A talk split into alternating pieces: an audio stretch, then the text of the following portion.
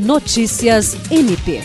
O Ministério Público do Estado do Acre, por meio da 7 Promotoria de Justiça Criminal, realizou, na última terça-feira, 26 de setembro, no auditório da instituição, a quinta reunião da Rede de Proteção à Mulher para discutir a oferta de profissionalização para mulheres, visando a autonomia financeira, especialmente para mulheres vítimas de violência doméstica. A reunião, realizada no âmbito do projeto Rede de Proteção à Mulher Vítima de Violência Doméstica em Ação, foi presidida pela promotora de justiça Diana Soraya Tabalipa Pimentel e contou com a presença da procuradora de justiça Cátia Rejane Araújo, das servidoras do Centro de Atendimento à Vítima, órgão auxiliar do MPAC.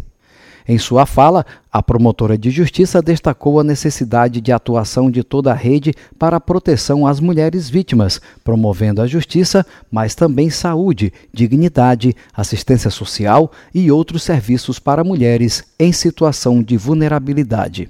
Jean Oliveira, para a Agência de Notícias do Ministério Público do Estado do Acre.